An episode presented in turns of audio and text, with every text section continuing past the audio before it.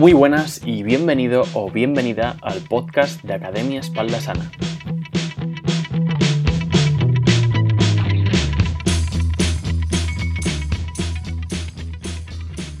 Hoy estará con nosotros, desde Colombia, la doctora Sandra Martínez. Ella es anestesista y especialista en medicina del dolor, sobre todo dolor crónico, y atiende principalmente a pacientes con dolor lumbar. Así que vamos a hablar sobre dolor, vamos a hablar sobre cómo abordarlo, sobre cómo prevenirlo y va a ser una charla seguro muy interesante. Vamos con ello.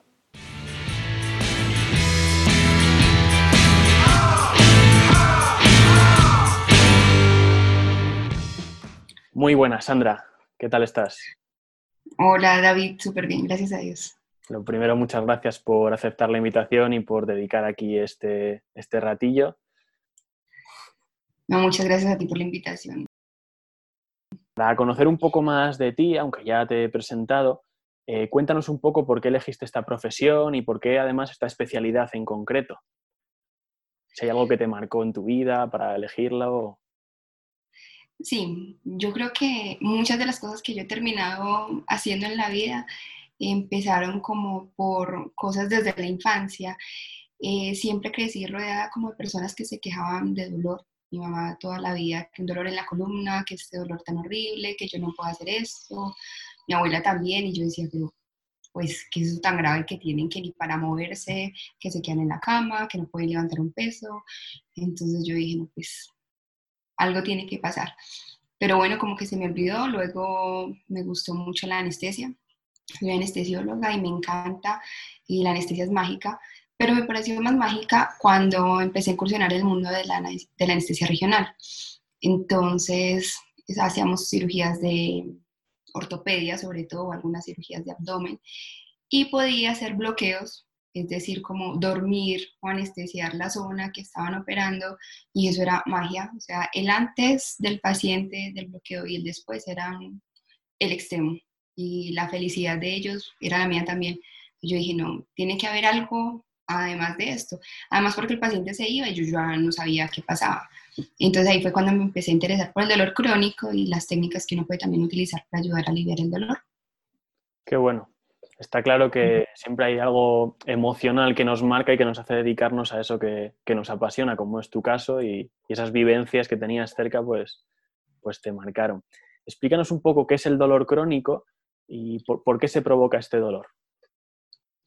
Bueno, eh, antes de hablar pues como del dolor crónico, me parece importante pues hablar, saber cómo, qué se define como dolor, ¿cierto? El dolor entonces es una experiencia sensorial, eh, emocional también, que se puede asociar o no a una lesión de un tejido, ¿cierto? Puede haber, digamos, dolor sin que me lesione del todo, apenas me golpeé, pues no hay una lesión grave, pero sí un estímulo. Y eso produce una activación de un sistema completo de defensa a nivel corporal que lucha por reparar el daño y evitar que el dolor se perpetúe. Cuando estos mecanismos fallan o cuando la enfermedad persiste, es cuando el dolor empieza a perpetuarse en el tiempo. Hablamos entonces de dolor agudo, cuando es un dolor que dura menos de seis semanas, y un dolor crónico, cuando el dolor supera los tres meses. Y ese dolor de esos tres meses, como ya dije, puede ser debido a que la causa no se haya solucionado o que a pesar de que la causa se haya solucionado, el organismo ha generado una serie de mecanismos cerebrales que generan algo así como una cicatriz o una memoria de dolor que hace que se perpetúe en el tiempo. Interesante. ¿Y se puede hacer algo para evitarlo? Bueno, has dado pistas, imagino que, sí. Pues em, acá en, en anestesia sobre todo lo que decimos, o sea, la, clave para que un dolor no se vuelva crónico es manejar un dolor agudo muy bien. Si usted no quiere que un dolor se le quede para toda la vida, hay que manejarlo muy bien desde el principio con todas las herramientas que tenemos. Entonces es como estar alerta a ese llamado del cuerpo que me está diciendo que algo está pasando, que algo me está haciendo daño, que algo me está poniendo en riesgo y trabajar desde el principio para evitar que eso se prolongue en el tiempo. Esa sería pues como la recomendación más importante. ¿Y cómo atiendes? A ti te llega a tu consulta un paciente que presenta ese dolor crónico, además de, esa duración que has dado. ¿Cómo empiezas a abordarlo? Bueno, para mí es muy importante, digamos, todo desde el primer momento, cuando lo veo, cómo viene caminando, con quién viene, la actitud, la cara, las facies, ¿cierto? Eh, ya al momento de la evaluación empiezo como a explorar un poquito quién es esa persona, de quién se trata, porque hay diferentes tipos de enfermedades que se asocian más a algunos grupos, grupos poblacionales. Eh, la actividad física, la actividad que desempeña es muy importante, con quién vive esa persona, cuáles son sus gustos, digamos, para empezar.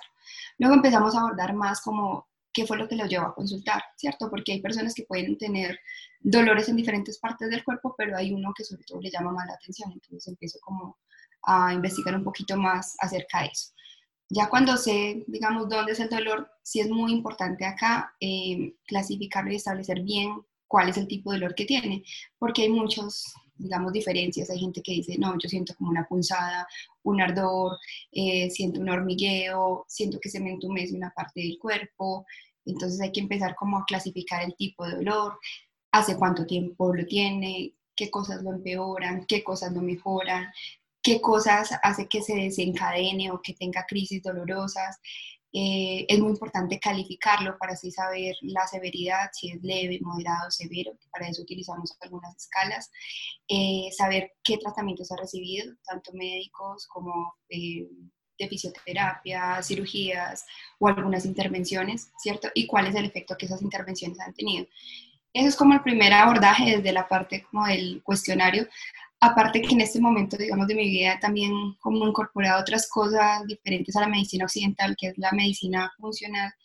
Y aquí es muy importante no solamente estos antecedentes, sino ir más atrás, ¿cierto? Conocer a esa persona, digamos, desde saber qué es el fruto de qué gestación de la mamá, si fue parto vaginal, parto por cesárea, cómo fue su infancia, cómo han sido sus emociones, si ha tenido situaciones estresantes que hayan detonado, digamos, la aparición de este dolor, si ha tenido infecciones recurrentes, que a veces eso también se puede asociar a dolores articulares crónicos.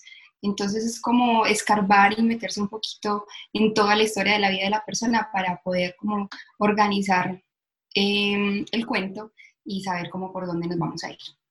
Bueno, si es como una, sí como la cuentas, es como una historia, una serie de estas de detectives, ¿no? Que tienes que, no te quedas solo en que ha habido un asesinato, en este caso un dolor, sino que tienes que irte hacia atrás, hacia la historia de, esa película para verlo. Y, es muy interesante ese abordaje, como comentas, funcional, que no solo intenta paliar ese dolor, sino irse a ver por, qué se ha provocado o por qué se ha producido.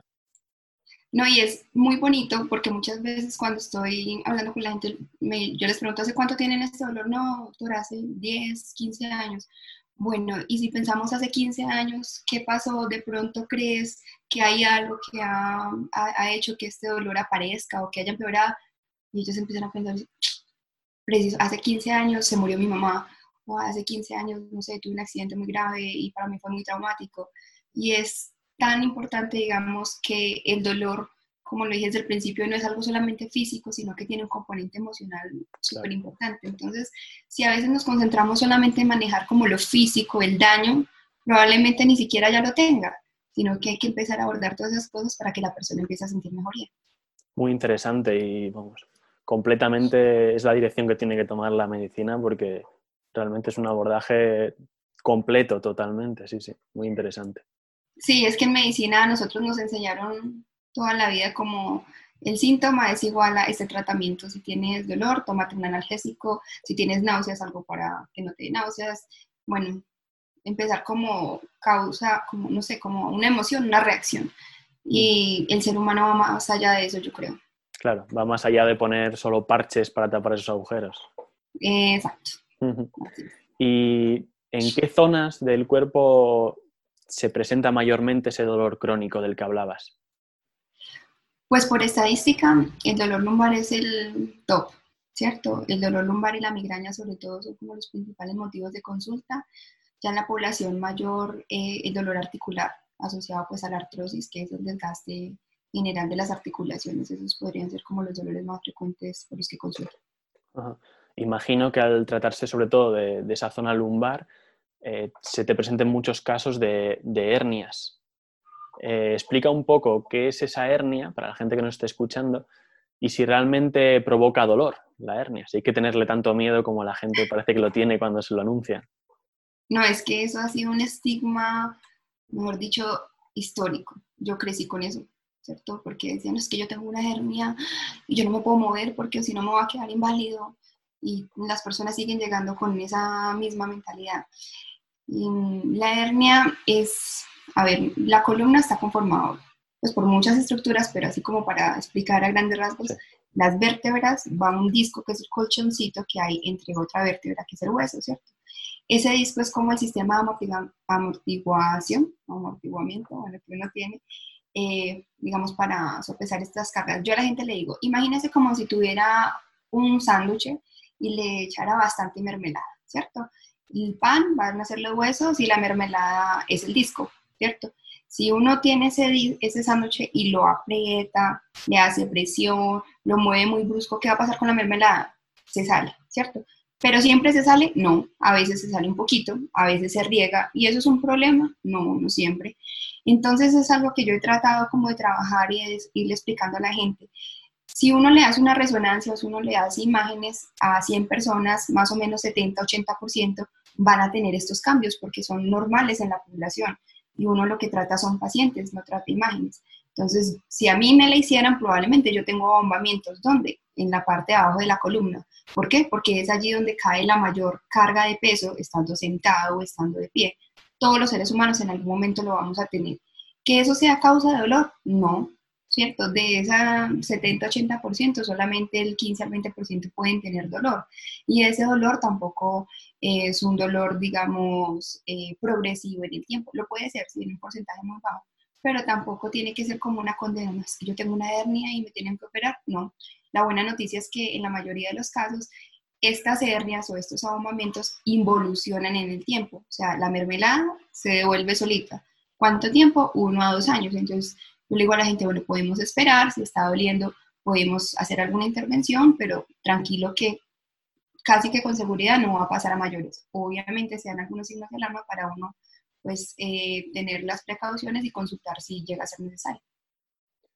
Interesante y, qué importante lo que acabas de decir, que la mayoría de las personas, si nos hacen una prueba, una imagen diagnóstica ahora mismo, probablemente tengamos, tengamos hernias o desgastes en esos discos vertebrales, en esa mermelada, pero que no por ello tenemos que tener dolor, eso sí que es vital. Y eso que has comentado es muy, muy curioso, eso de que al año, a los dos años se vuelve a reabsorber, por tanto no tenemos que estar preocupados y ofuscados con ese, con ese problema.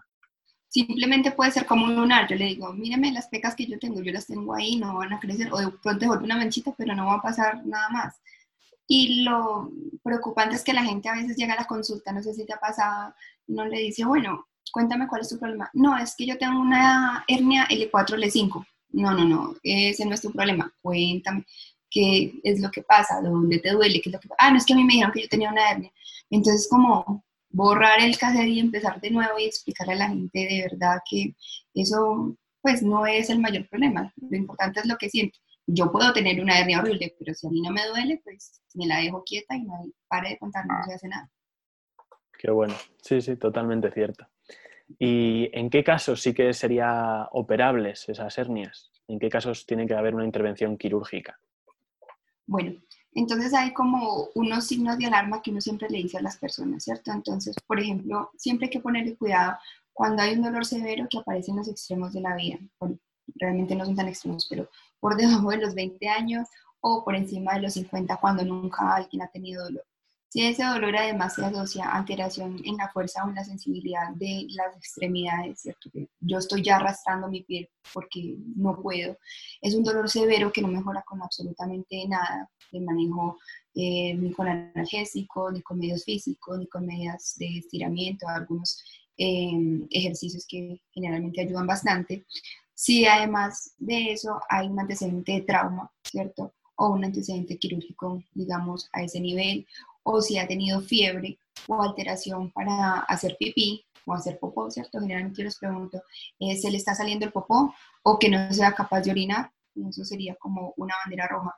Lo otro es también los antecedentes de la persona. No es lo mismo un paciente de 60 años que tiene dolor lumbar, que acabó de empezar, a uno de 60 años que tiene, le acaba de empezar un dolor lumbar, pero resulta que tiene un antecedente, un cáncer de próstata, un cáncer de mama, un cáncer de pulmón. Ya eso debe encender las alarmas a mirar a ver si es que hay una metástasis a ese nivel que está provocando el dolor.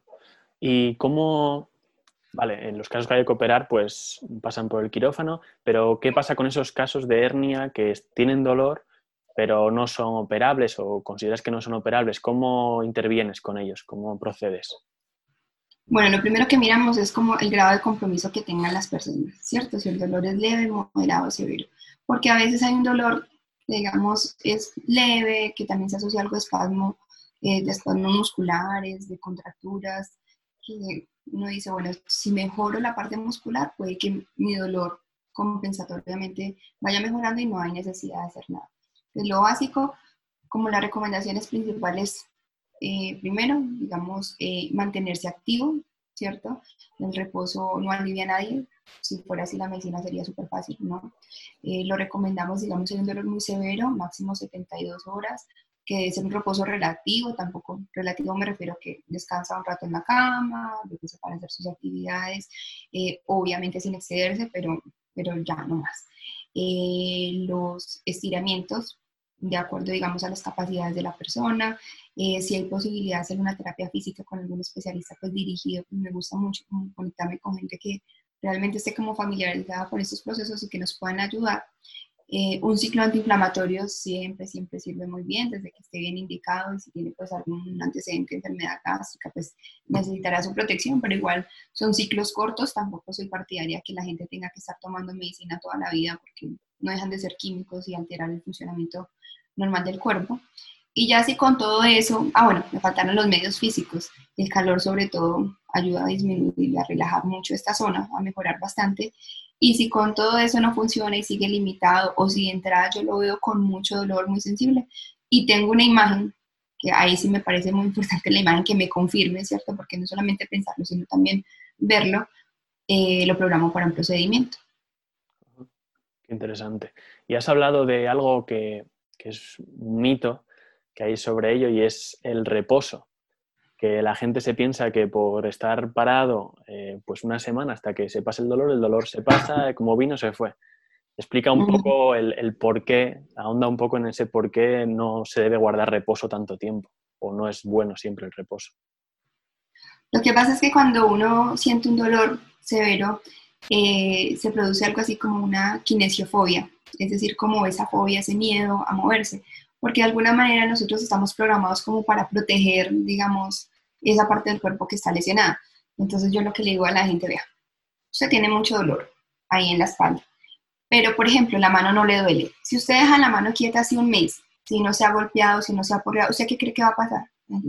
Pues yo no la voy a poder mover, se va a quedar pegada. Ajá. ¿Y qué va a pasar? ¿Le va a doler? Sí, va a doler. ¿Por qué? Porque es que los tendones se van quedando quietos, los músculos se van contrayendo, se van generando, digamos, em, como contracturas internas que van a hacer que ya no sea el dolor solamente por la lesión interna que hay, ¿cierto? Sino por todo lo que se ha agregado en un tiempo de reposo prolongado. Entonces, quedarse quieto definitivamente no es la solución.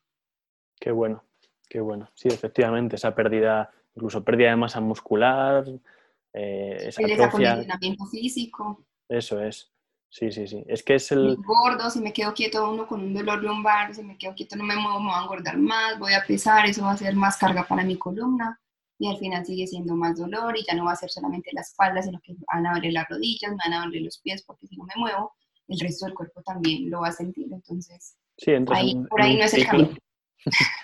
Efectivamente, entras en un círculo vicioso que no puedes salir, porque si no te mueves porque tienes dolor, vas a tener más dolores o el dolor va a ir a más y, no se te va a solucionar así de la noche a la mañana. Así. Bien, háblanos un poco de, técnicas que he estado indagando en, tu web, en tu blog, de técnicas que utilizas en, en casos de estos dolores. Explícanos un poco qué es el bloqueo, qué son las infiltraciones, que seguro son términos que la gente escucha hablar o el médico le dice te vamos a hacer un bloqueo y no saben muy bien lo que es, si puedes explicarlo así a grandes rasgos, aunque sea. Sí, ya casi estoy sesgada porque eso es lo que más me gusta hacer, pero bueno. Genial. Eh, a ver, un bloqueo es llegar al sitio del dolor, a la fuente generadora del dolor e inyectar una sustancia que me ayuda a disminuir el dolor y la inflamación. Entonces, un bloqueo es lo mismo que una infiltración. Por años se han hecho infiltraciones que técnicamente podría ser, digamos, similar. La diferencia en este caso sería la ayuda, ¿cierto? Los bloqueos siempre sí o sí los hacemos guiados por imagen, sean rayos X o ecografía o en algunos bloqueos especiales ¿cierto?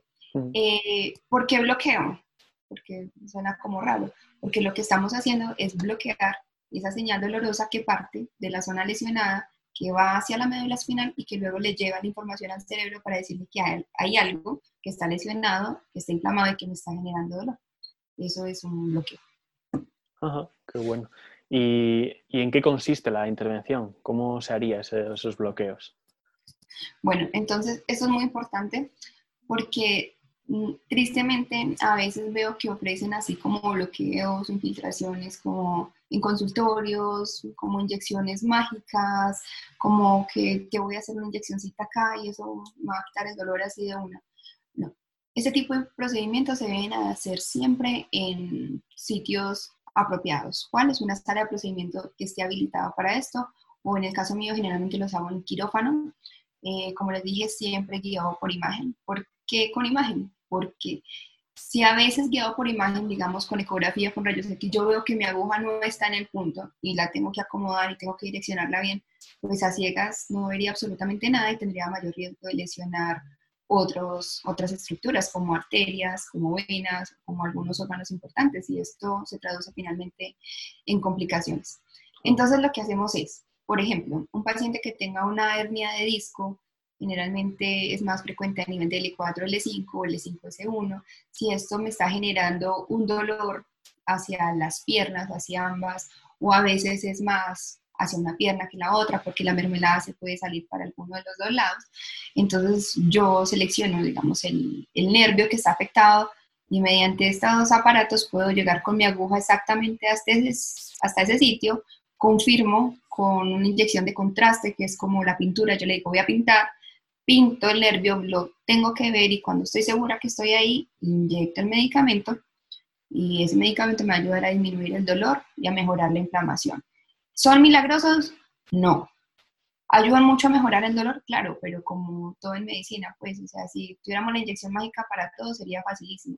Un bloqueo sin una buena estrategia de rehabilitación no sirve para nada. A eso iba a ir, a, qué pasa después de, esa intervención, cómo tienes que proceder después de, ese bloqueo, porque imagino que, como dices, no sea con una varita mágica y se te fue el dolor, sino que imagino que haya que hacer un trabajo en esa estructura, ¿no? Exacto. Entonces, eso empieza desde el mismo momento de la consulta, ¿cierto? Donde les explico, digamos, como todos eh, los eh, campos que vamos a tratar. Entonces, empieza desde mejorar los hábitos de la alimentación, porque si yo sigo gordito, sigo pesado, me va a seguir doliendo por más maravilloso que sea el bloqueo. Desde cumplir con el esquema del tratamiento antiinflamatorio. Eh, mejorar, digamos, la ergonomía de entrada en el consultorio uno ve personas sentadas así, caminando mal, entonces tratan como de mejorar las posturas, las recomendaciones a la hora de dormir, ¿cierto? Tener una posición adecuada. Eh, y lo otro, ya después del procedimiento, uno, digamos, eh, el hielo local, en este caso el hielo, es una buena alternativa porque acabamos de hacer un procedimiento, estamos entrando al cuerpo, eso genera inflamación y el hielo nos ayuda mucho en las primeras 72 horas, sobre todo para disminuir como ese edema. Em, reposo igual relativo, nunca se los se mandan pues a que se tienen que ir a acostar en la cama.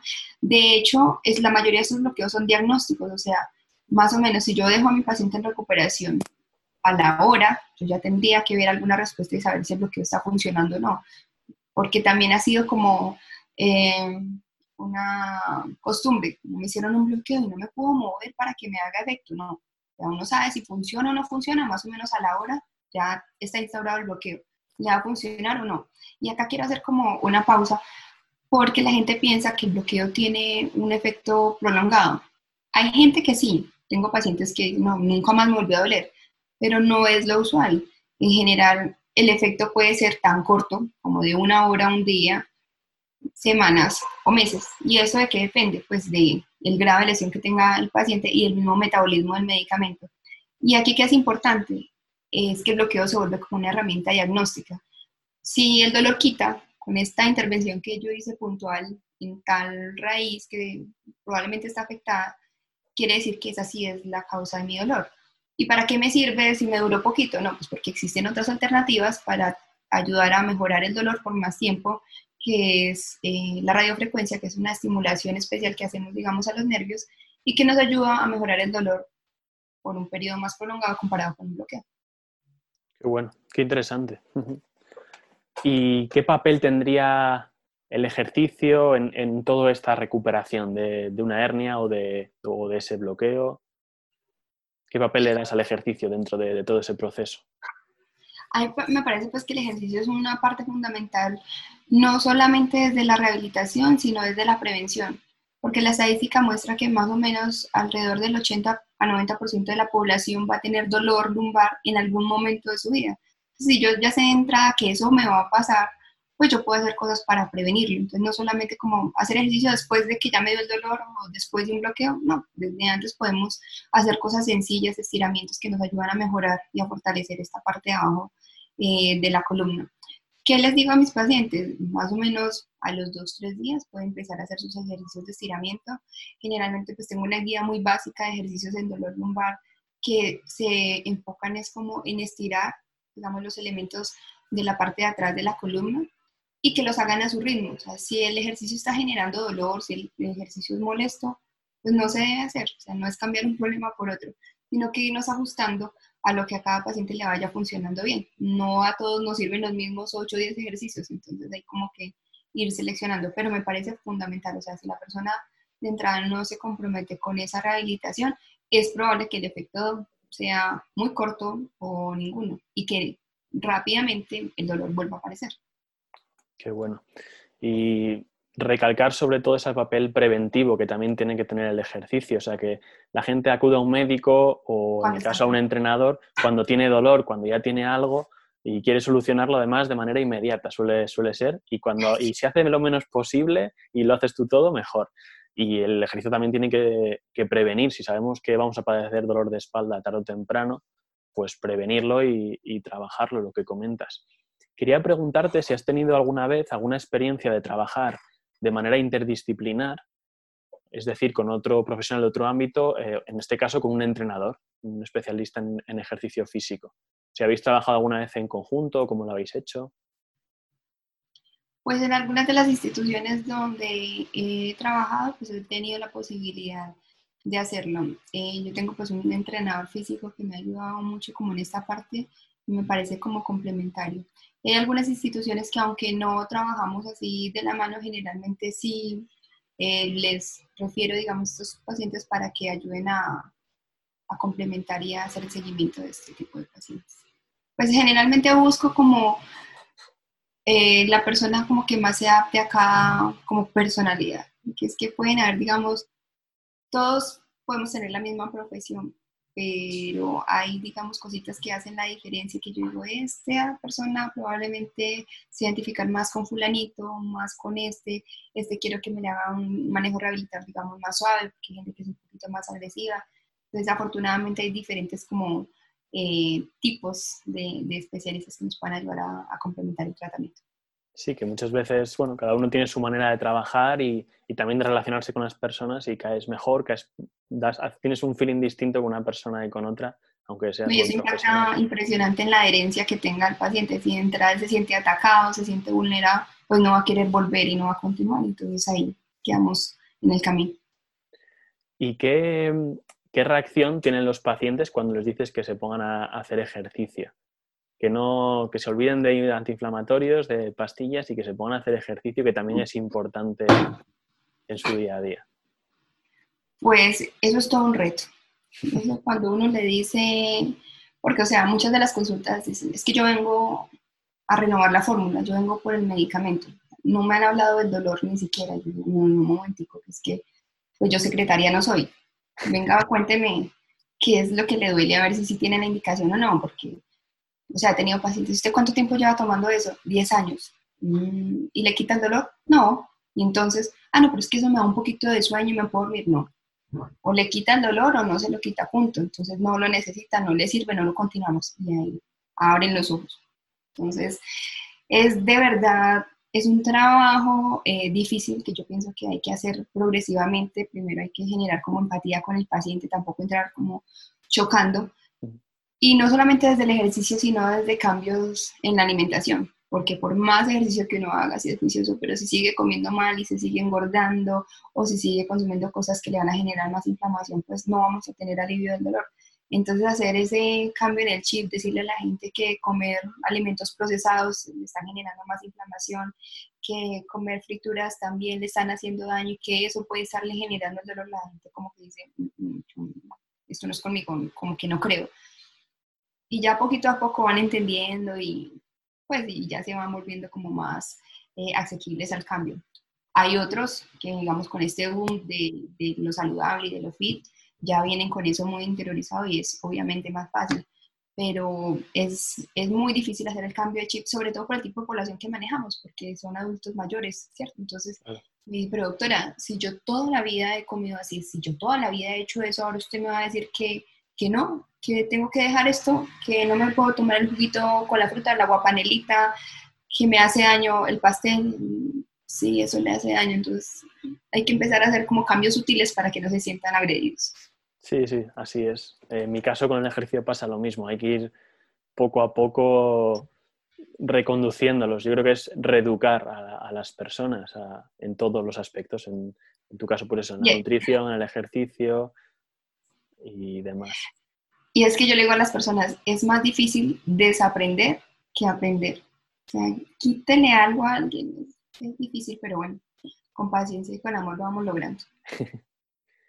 y que ya hemos hablado de ello, pero ¿qué opinas de los antiinflamatorios? Que yo creo que es algo que la gente abusa mucho, en cuanto le duele algo ya tira de antiinflamatorio o de, o de algún medicamento, incluso sin estar prescrito por, por sí mismo. ¿Qué opinas sobre ello, sobre su uso, cuando es necesario? Sí, los antiinflamatorios, como todo, son medicamentos muy buenos desde que uno le sepa un uso apropiado, ¿cierto? El uso crónico de antiinflamatorios eh, no está, digamos, indicado en pacientes con dolor crónico, eh, inclusive en aquellos que tengan enfermedades inflamatorias crónicas como la artritis reumatoidea. O sea, no solamente es apagar el incendio, sino que hay que ir a modificar por qué, se está por qué se desencadenó la artritis, por qué no está compensada más que atacar solamente como el síntoma, que es la inflamación. Entonces, yo siempre le digo a la gente, bueno, vamos a hacer un ciclo corto de antiinflamatorios. Corto me refiero 7, 10, máximo 14 días, ¿cierto? ¿Para qué? Para tratar de apagar el incendio, bajarle el volumen al dolor, mejorar la inflamación y empezar como a recuperar esa calidad de vida. Luego se pueden tomar, sí, pero solamente por dolor o, como les digo yo, de rescate. Tomarse el antiinflamatorio, como digamos acá es muy común, doctora, es que yo me lo tomo para que no me dé el dolor. No, eso así no funciona. Ese tipo de analgesia que se llama analgesia preventiva lo utilizamos en anestesia, cuando uno sabe que sí, definitivamente va a haber una lesión, o sea, yo sé que lo van a operar, lo van a abrir y eso va a generar inflamación, puedo hacer uso de, del antiinflamatorio como una herramienta preventiva pero acá no, no sabemos qué va a pasar. Entonces, tomarlos de forma preventiva, uno, no me va a ayudar a mejorar o a evitar que me aparezca ese dolor y sí me pone en riesgo. Entonces, si estamos hablando que nuestra población generalmente son adultos mayores, generalmente también son hipertensos o son diabéticos o tienen problemas renales y estos inflamatorios se asocian a daño, sobre todo pues a nivel renal y hepático que van a empeorar estas enfermedades. Y otra cosa muy importante, la gente que tiene antecedente de enfermedad psicopéptica o gastritis, los antiinflamatorios favorecen eh, el empeoramiento de esta enfermedad, la aparición de úlceras y de sangrado gastrointestinal. Entonces, eso es súper importante. Y hay otra cosa que me parece más importante también, es que la gente dice, no, eh, como no me funcionó el diclofenac, entonces me voy a tomar un ibuprofeno como para que le ayude. No, los esos medicamentos, usarlo de manera conjunta, no van a potenciar su efecto analgésico, pero sí potencian todos los efectos adversos. Entonces es muy peligroso empezar a hacer este tipo de combinaciones por todos los riesgos que ya les mencioné. Es decir, eh, esos cócteles prohibidos y, siempre que se toma antiinflamatorio con la prescripción de, de un profesional sanitario, claro está. Sí, no, todo el mundo. En estos días un paciente le dije, ay, me está doliendo el hombro porque hizo un movimiento mal hecho. Doctora, tómese un naproxeno, por la mañana y por la noche. ya le formulan a uno, pues, o sea, es una práctica tan común que se le ha perdido el respeto y por eso mismo ahorita hay como tantas complicaciones asociadas al uso inapropiado de estos medicamentos. Totalmente. Yo tenía una clienta que después de cada clase se tomaba un antiinflamatorio para no tener agujetas al día siguiente. Y lo tenía como algo habitual, pues imagínate, venía dos veces a la semana conmigo o tres, pues tres antiinflamatorios a la semana. Por eso es muy importante acudir a un profesional que te, que te, lo prescriba, no tomarlo como si fueran gominolas. y esto sobre todo también es muy importante en los pacientes que usan opioides. Cada vez se, se consiguen con más facilidad, no sé, allá en España, acá tenemos codeína, hidrocodona, tramadol, mm, así como los de venta libre más fácil. Y la gente también los consume crónicamente, como sin respeto, y se les olvida, digamos, efectos adversos como que estos medicamentos crónicamente bajan las defensas, producen osteoporosis, eh, tienen alteraciones hormonales, o sea, los ponen en mayor riesgo de diabetes, eh, de disfunciones sexuales porque bajan las hormonas sexuales como la testosterona. Entonces, para mí es muy frecuente, hombre con dolor lumbar, 40, 45 años, no le sirve nada, el medicamento no le sirve y también está que se le acaba el matrimonio. Cuando les empiezo a explicar todo eso, es, doctora, ¿por qué no le explica eso a mi esposa? Porque piensas que yo tengo otra. No, es el medicamento el que no lo deja funcionar. Entonces, es muy, muy importante que la gente sepa que esos medicamentos deben usarse pues siempre con la prescripción por un médico, que tenga la indicación. Efectivamente, hay que tenerle respeto porque, porque es para ello, claro está. Eh, también otro dolor en esa zona lumbar, o que incluso se irradia muy frecuente, o que yo me encuentro, es la ciática. Explícanos un poco qué es y, cómo recuperarse de ella, cómo la abordas o qué recomendaciones sueles dar. Bueno, la asiática es como el término que hemos usado como para referirnos a la irritación de alguno de los nervios que forman el nervio ciático. El nervio ciático es el nervio más grueso y largo que tenemos en, en, el cuerpo. Se dice más o menos es como el ancho del dedo gordo y está formado por las raíces de varias, de varias raíces que nacen en la columna, se bajan ellas y van formando el nervio que va bajando y que le da la sensibilidad a la parte baja de la espalda, eh, a la, al glúteo y a la parte de atrás de la pierna general. Entonces, cuando es una asiática, generalmente la gente dice, no es que me duele toda la pierna por detrás hasta el pie y siento como un calambre o como un hormigueo o un corrientazo, siento una punzada muy fuerte, ¿cierto? ¿Por qué se puede producir? Porque puede haber una lesión en alguna parte del trayecto del nervio, ¿cierto? Que puede ser desde la columna, que sería como la ciática real, porque hay una hernia, porque eh, hay una compresión a ese nivel, que no puede ser solamente una hernia, puede ser un tumor, puede ser una fractura vertebral a ese nivel, una masa. Eh, me está irritando esas raíces y hace que se inflame el nervio y me produce dolor. Digamos, esa sería como una ciática real. Hay otros dolores que son como una pseudociática. Pseudo es casi, una casi ciática, ¿cierto? Por ejemplo, cuando se irrita el nervio en el glúteo, entonces cuando él va pasando por el glúteo, va pasando como entre varios músculos. Si alguno de esos músculos, por ejemplo, el piriforme, eh, forma como un bolsillito. Si el músculo está contraído, si está apretado, me va a comprimir ese nervio y va a hacer que se produzca ese mismo dolor como cuando el nervio está afectado en su origen. Entonces es una pseudociática eh, y el tratamiento es completamente diferente. Muy seguramente si yo a este paciente le hago un bloqueo en la columna no le va a servir para nada porque su problema es más abajo. por eso hay que identificarlo. También se puede comprimir en el muslo por una masa o en la rodilla por un quiste, por una masa o por un trauma. Entonces, primero identificar como de dónde viene ese dolor de la ciática y saber si realmente es una ciática o no el tratamiento, entonces dependiendo pues de la causa, ¿cierto? Si es una real ciática y no hay ningún signo de alarma, pues como ya lo mencionamos, aparte de todas las medidas básicas, podríamos llegar a ese sitio exacto donde está afectado el nervio e infiltrarlo para disminuir la inflamación y mejorar el dolor. Qué, bueno y además es importante eso que has dicho, de que no siempre es porque haya un daño vertebral, de hecho hay muchas causas, como has dicho, incluso a veces puede deberse a algo postural, como es el caso de eso que has dicho, el síndrome del, piramidal o del piriforme, que realmente es, un músculo lo que te está apretando el nervio, por así decir, pinzando el nervio, y puede deberse a, unas malas posiciones alargadas en el tiempo, porque ese piriforme en sedestación sufre mucho. Imagino que tengas muchos casos. Yo le digo a la gente, porque a mí me pasó, digo, es como cuando uno está estresado y aprieta alga, ¿cierto? Vulgarmente, como Tal cual. Mm, está haciendo así como fuerza porque está estresado. Pues, vuélvalo consciente. Si usted está estresado, mire a ver dónde está haciendo la fuerza. Hay gente que se muerde los dientes, hay gente que se come las uñas, hay gente que se quita el pelo y otros que apretamos nada. Entonces, si es el estrés también el que me está llevando a hacer esa contractura toda hora, tengo que volverlo consciente y empezar a relajar, empezar a soltar y complementarlo pues con los ejercicios de estiramiento que ayudan impresionante. Y hay que volverlos parte de la rutina diaria si uno no quiere que ese dolor se vuelva crónico en el tiempo. Sí, sí, son muy importantes ese tipo de ejercicios para evitar esas, esos daños de malas posiciones y de, de estrés.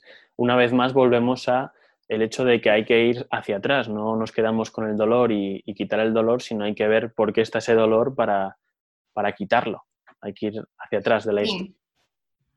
Y es ahí donde uno tiene que tratar de cambiarle la mentalidad a las personas. O sea, yo entiendo que el dolor es una sensación horrible y a veces desesperante, pero yo no puedo tapar un problema sin saber cuál es la causa. La gente quiere, quiero que me quite este dolor, ya, ya, ya, ya, ya. Un momentico, o sea, yo lo puedo quitar, pero puede ser un momentico nomás, van a ser unas horas y el dolor vuelve. Entonces tenemos que mirar a ver qué es lo que está pasando, qué es lo que está haciendo daño, que me está produciendo un dolor tan horrible. Qué, bueno. Explica un poco la diferencia o, cuándo hay que utilizar calor, cuándo es bueno el frío, porque yo creo que la gente se confunde bastante y, le aparece un dolor y, no sabe si poner el frío, si poner calor.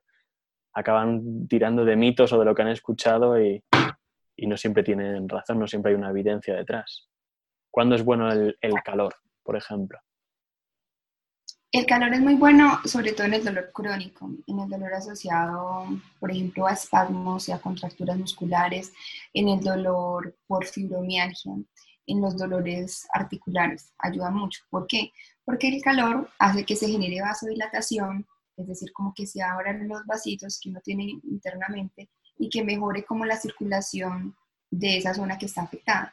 Al mejorar la circulación, entonces se van a ir como las, los elementos que hacen parte de la inflamación y va a ayudar también a disminuir el edema. Entonces, relaja eh, los eh, tendones, los músculos, eh, todas las fibritas de colágeno y ayuda a mejorar pues, el componente inflamatorio. Entonces, yo lo que le digo a la gente, si es un dolor agudo, si fue que se cayó, que se lo acabaron de golpear, está recién operado, o acabamos de hacer un bloqueo, ¿cierto? O se acabó de, lesionar jugando fútbol. La primera alternativa sería el hielo. Necesitamos disminuir rápidamente como la inflamación, que es lo que hace el frío, baja mucho la inflamación. Pero si yo tengo un, dolor crónico o estoy haciendo, sí, un manejo para este tipo de dolores, la mejor opción sería el calor. Ahora, pueden haber las dos cosas. ¿Por qué? Porque si yo tengo un desgaste, en un desgaste articular generalmente de inflamación de base, entonces quedarme solo con el calor puede que no me ayude tanto. Entonces, lo que, que yo recomiendo a la gente es, eh, vamos a hacer, digamos, eh, periodos de frío y calor. Vamos a empezar con el frío, 8 a 10 minutos, y lo alternamos con calor, otros 8 a 10 minutos. ¿Qué es lo importante? Que al final siempre terminen con el calor, porque de esa forma yo aseguro que los tendones y los ligamentos y los, pues todas las estructuras terminen relajadas y, y haciéndolo me, pues eh, va a reducir más. Comparado que si termino con frío, probablemente la estructura quede contracturada, que es como la, la respuesta natural, y no va a ser tanto el alivio. Las dos herramientas son valiosísimas, pero siempre tenernos, quedarnos en la cabeza con que vamos a terminar con el calor. Yo creo que ha quedado, ha quedado claro, lo has explicado muy bien. Y no te quiero tampoco robar mucho tiempo, lo único para, terminar, eh, ¿qué claves darías, para resumir un poco toda la conversación que hemos tenido, qué claves darías a la hora de, prevenir o de evitar ese dolor lumbar?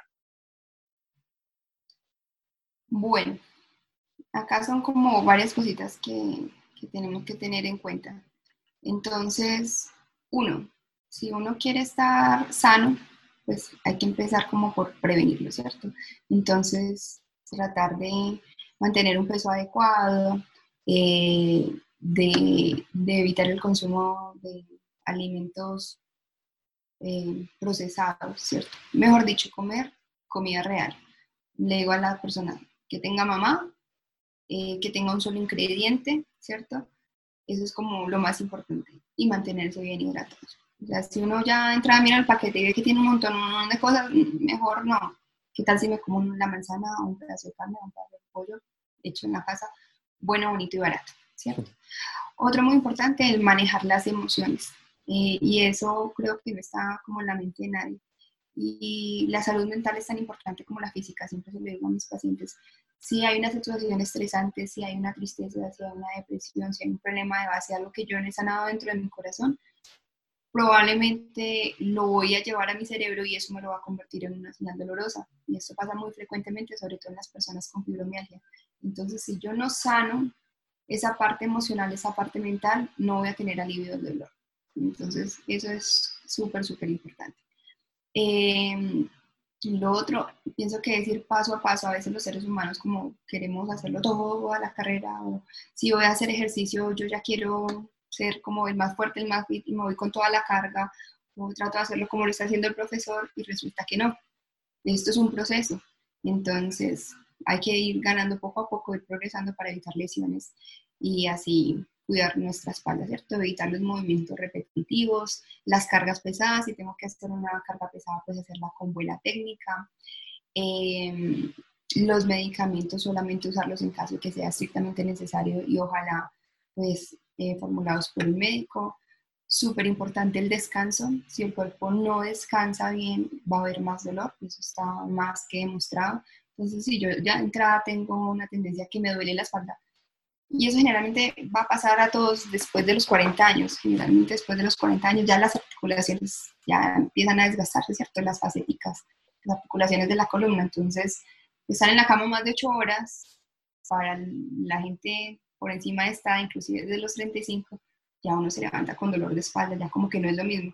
Entonces, tener como una buena higiene de sueño y si hay una tendencia al dolor, pues acomodar las almohaditas, porque hay unas recomendaciones especiales, una almohadita dentro de las piernas, ¿cierto? En medio de las piernas, eh, una almohada a nivel cervical que no sea muy alta y que no esté incómodo.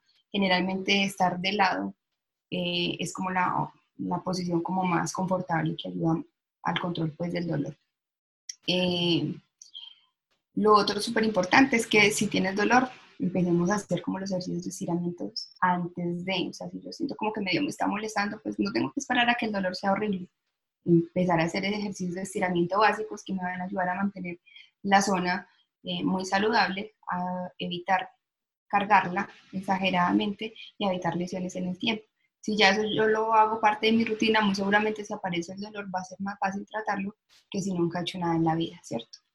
Para los pacientes, los adultos mayores, recomendarles pues sobre todo que tengan mucho cuidado en irse a caer porque es muy frecuente desafortunadamente. A veces uno en el corre-corre no pone cuidado por dónde va y las caídas eh, pueden ser devastadoras en un adulto, ¿cierto? Una fractura vertebral asociada a un trauma ya le cambia la historia por completo, entonces tener mucho cuidado. Y lo otro, otro pues con la era digital, la tecnología, pues tratar de restringir el tiempo que estamos acá sentados, pegados a un computador, enfrente del celular, con las, eh, todas las pantallas, generalmente descuidamos mucho la postura. Entonces, tratar como de volver más consciente nuestra postura y estar como de la forma más cómoda que no nos vaya a lesionar nuestra columna. Eso sería como, como lo más importante. Genial, perfecto y completísimo. Pues muchas gracias, Sandra. Si quieres eh, recordar a los que nos estén escuchando dónde te pueden encontrar, en redes o en internet y demás, para que te sigan, porque subes información muy interesante y yo creo que les merece la pena. Ay, muchas gracias. Pues bueno, eh, sí, pues en redes estoy muy fácil, Sandra Martínez Dolor, lo hice así como para que fuera muy fácil de recordar. Pues en Instagram es la que más me gusta, tengo Facebook y tengo pues mi página de internet eh, www.sandramartinezdolor.com. Allí he subido como información un poco más amplia, sobre todo acerca del dolor lumbar, que es como lo que más me gusta. Si no me gusta todo el dolor, pero lo que yo percibo es que a veces sí es mágico. O sea, una terapia bien indicada puede hacer el cambio del cielo a la tierra, entonces por eso es que el dolor lumbar me gusta mucho. Y hay muchas cosas de las que me gustaría hablar, y allá en España yo sé que hay también muy buena tecnología, ¿cierto? Y que se disponen de herramientas muy valiosas para ayudar al control del dolor, no solamente en estos que hasta ahora, digamos, podría ser un dolor un poco más fácil de manejar, sino en los pacientes que tristemente ya están como desilusionados, en aquellos que han sido llevados a cirugía de columna, que tienen dolores crónicos que no funcionan con pues que no les funciona un bloqueo, que no mejoran con terapias, que no mejoran con medicamentos y que tristemente muchos eh, médicos a veces les dicen, no, es que usted ya tiene que acostumbrarse a vivir con ese dolor. Y quiero aprovechar pues el espacio para contarles que existen otras alternativas, que la tecnología nos, nos brinda herramientas muy buenas en casos seleccionados, obviamente, tampoco es que es para todo el mundo, pero sí hay que estudiar muy bien al paciente eh, y saber si es candidato a pruebas de neuroestimulación medular, terapias de bomba radical, eh, que son unos dispositivos con una tecnología muy avanzada que nos han ayudado a mejorar el dolor y la calidad de vida de muchas de las personas que sufren dolor, digamos, por estas causas. Entonces, mi invitación es que siempre se asesoren de un especialista en el tema, que eviten los charlatanes eh, y que le pongan pues todo el ánimo y el empeño a la recuperación, porque la responsabilidad no es del médico, no es del eh, fisioterapeuta, del fisiatra, del deportólogo, del entrenador, no. Esto es un trabajo que tiene que ser compartido, donde todos debemos tener compromiso y debemos ir encaminados hacia la mejoría. Si alguno se desvía en el camino, no vamos a tener buenos resultados. Entonces, el camino es largo, no es fácil, más cuando han sido años de dolor, no podemos pretender que el dolor se quite en una o dos sesiones de terapia o con una o dos intervenciones, ¿cierto? Entonces hay que poner todos de nuestra parte y trabajar para que estemos mejor. Perfecto, muy claro. Muchas gracias, Sandra. Mil gracias por haber dedicado este tiempo.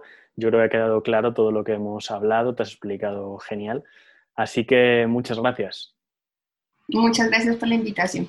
Espero pues podernos volver a conectar y la verdad el contenido que, que tú haces también es súper valioso, la verdad. Yo sé de dolor, pero yo de entrenamiento hago como lo que a mí me parece lo más básico y lo que se me ocurre porque no, pues no soy especialista en ese tema y el contenido que subes es muy valioso y vale la pena que muchas personas lo compartan, lo conozcan y sobre todo lo practiquen para evitar caer en manos mías. No mentiras, para evitar tener un dolor crónico. Mil gracias, Sandra, mil gracias, de verdad. Hasta la siguiente, seguro que habrá más. Claro que sí. Un abrazo.